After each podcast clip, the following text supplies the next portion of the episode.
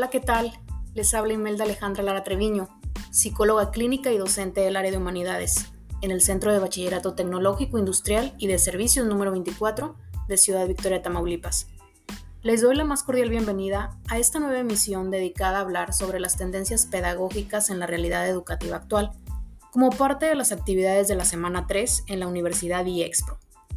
En el episodio de hoy estaremos abordando las visiones de Victoria Ojalvo, Ana Victoria Castellanos y Viviana González, acerca de las tendencias pedagógicas de mayor relevancia en el desarrollo educativo histórico de México, como lo son la pedagogía autogestionaria y la pedagogía no directiva. Iniciaremos con algunas definiciones generales para después acercarnos a las características que las distinguen, finalizando con diversas reflexiones y aportes de dichas prácticas. Comenzamos.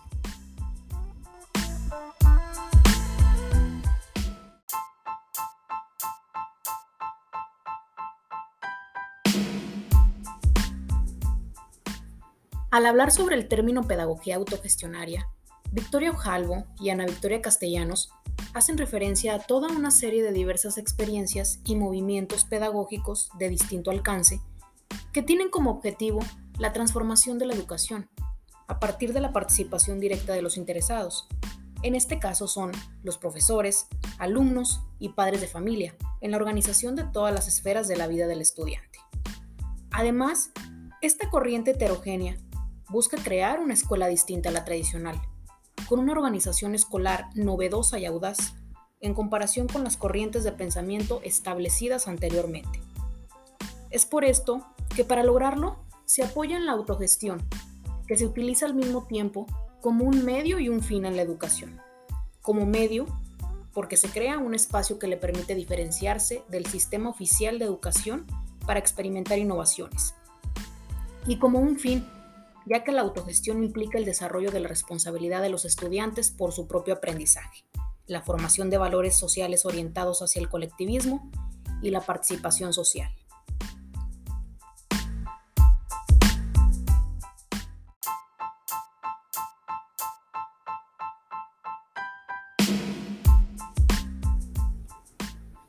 Para una mayor comprensión de la pedagogía autogestionaria, es fundamental conocer las características generales que la distinguen y en las cuales se destaca el rol del docente.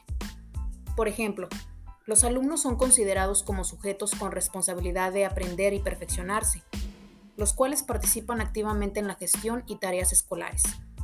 La responsabilización progresiva de los alumnos se logra con el ejercicio de iniciativas y tareas de diversa complejidad, las que son asumidas gradualmente. El profesor se caracteriza por su no directividad, renuncia a ser exclusivo poseedor del poder y lo comparte con el grupo. Se sitúa a disposición de los alumnos, ofrece sus conocimientos y ayuda para que el grupo logre sus objetivos. Supedita su actuación a la petición de los alumnos. En su rol de animador del grupo, el profesor no debe intervenir para ordenar, tomar decisiones, aconsejar o evaluar.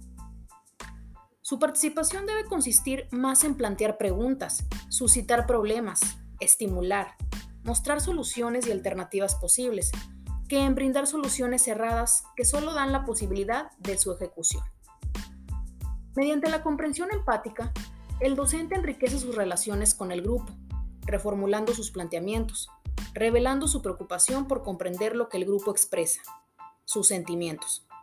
De esta forma, el grupo puede aclarar sus problemas y progresar hacia soluciones autónomas.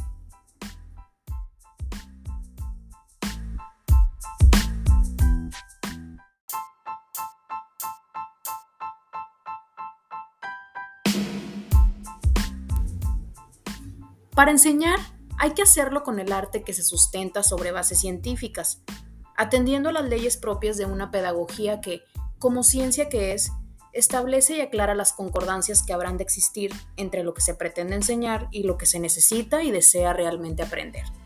De aquí que en la heterogénea corriente del pensamiento pedagógico autogestionario se busque, con afán, la creación de una escuela completamente diferente a la tradicional, novedosa y audaz, apoyada en la autogestión, promotora del desarrollo de la responsabilidad de los educandos en relación con el aprendizaje de los mismos, que procura al mismo tiempo la formación de aquellos valores sociales que se precisan para la integración de un alto grado de colectivismo y una participación social de todos y para todos de manera consciente y consecuente.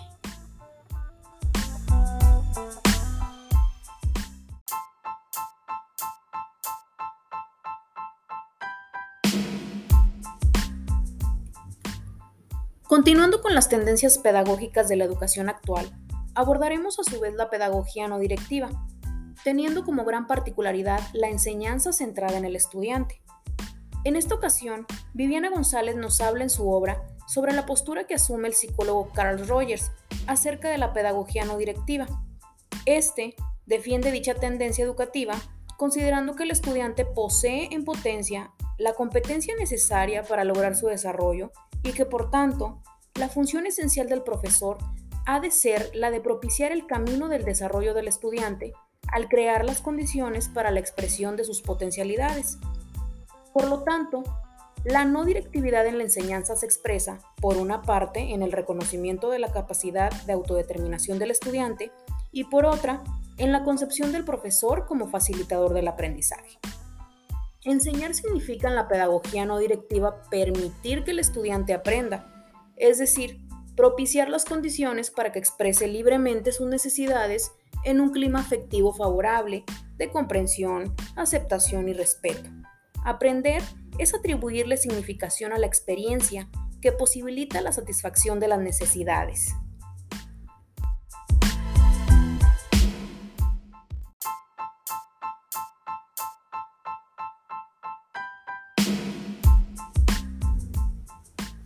Hemos llegado a la parte medular de nuestro episodio.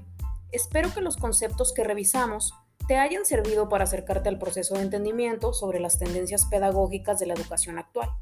Para continuar, necesitaremos familiarizarnos con algunos más que seguramente fortalecerán la comprensión del tema.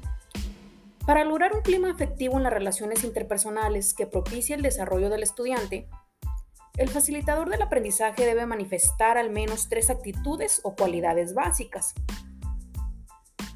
La primera actitud a mencionar es la autenticidad. El ser auténtico en la relación con el estudiante significa mostrarse tal y como es, con naturalidad y transparencia. Cuando el docente muestra autenticidad, propicia que el estudiante confíe en él y pueda expresarse con mayor libertad y confianza. La aceptación de forma absoluta hacia el estudiante es otra cualidad del docente que propicia un aprendizaje significativo, es de suma importancia mostrar su aprecio, ya que desencadenará una visión incondicionalmente positiva. Asimismo, existe una tercera actitud por mencionar, que favorecerá el desarrollo de un entorno afectivo, la comprensión empática, aludiendo a la posibilidad del docente de ponerse en el lugar del joven y de pensar como si fuera el estudiante, o en otras palabras, de analizar los problemas desde sus, puntos de vista. En la medida que el maestro manifieste estas tres cualidades en las relaciones con sus estudiantes, estará en mejores condiciones de posibilitar el aprendizaje.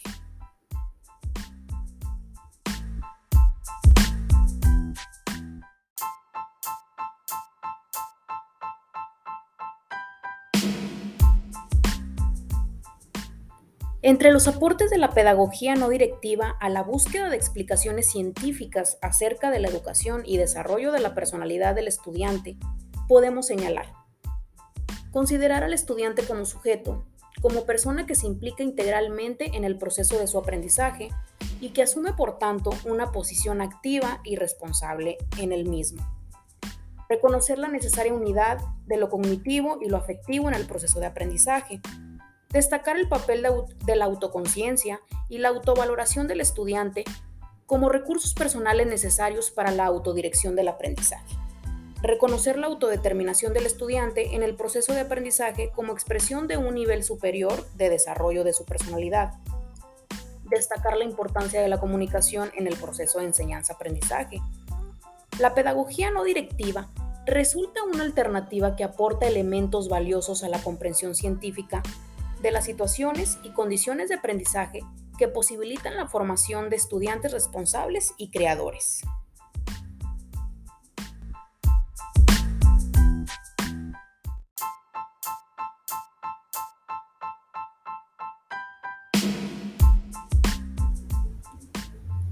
Estas fueron algunas corrientes pedagógicas de hoy en día con las que pusimos en práctica los conocimientos adquiridos en el episodio.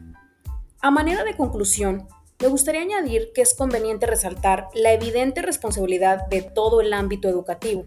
De igual manera, la parte que nos concierne como docentes es activar la propia formación continua, planificar para potenciar los aprendizajes de nuestros estudiantes y reorientar nuestra forma de pensar y actuar.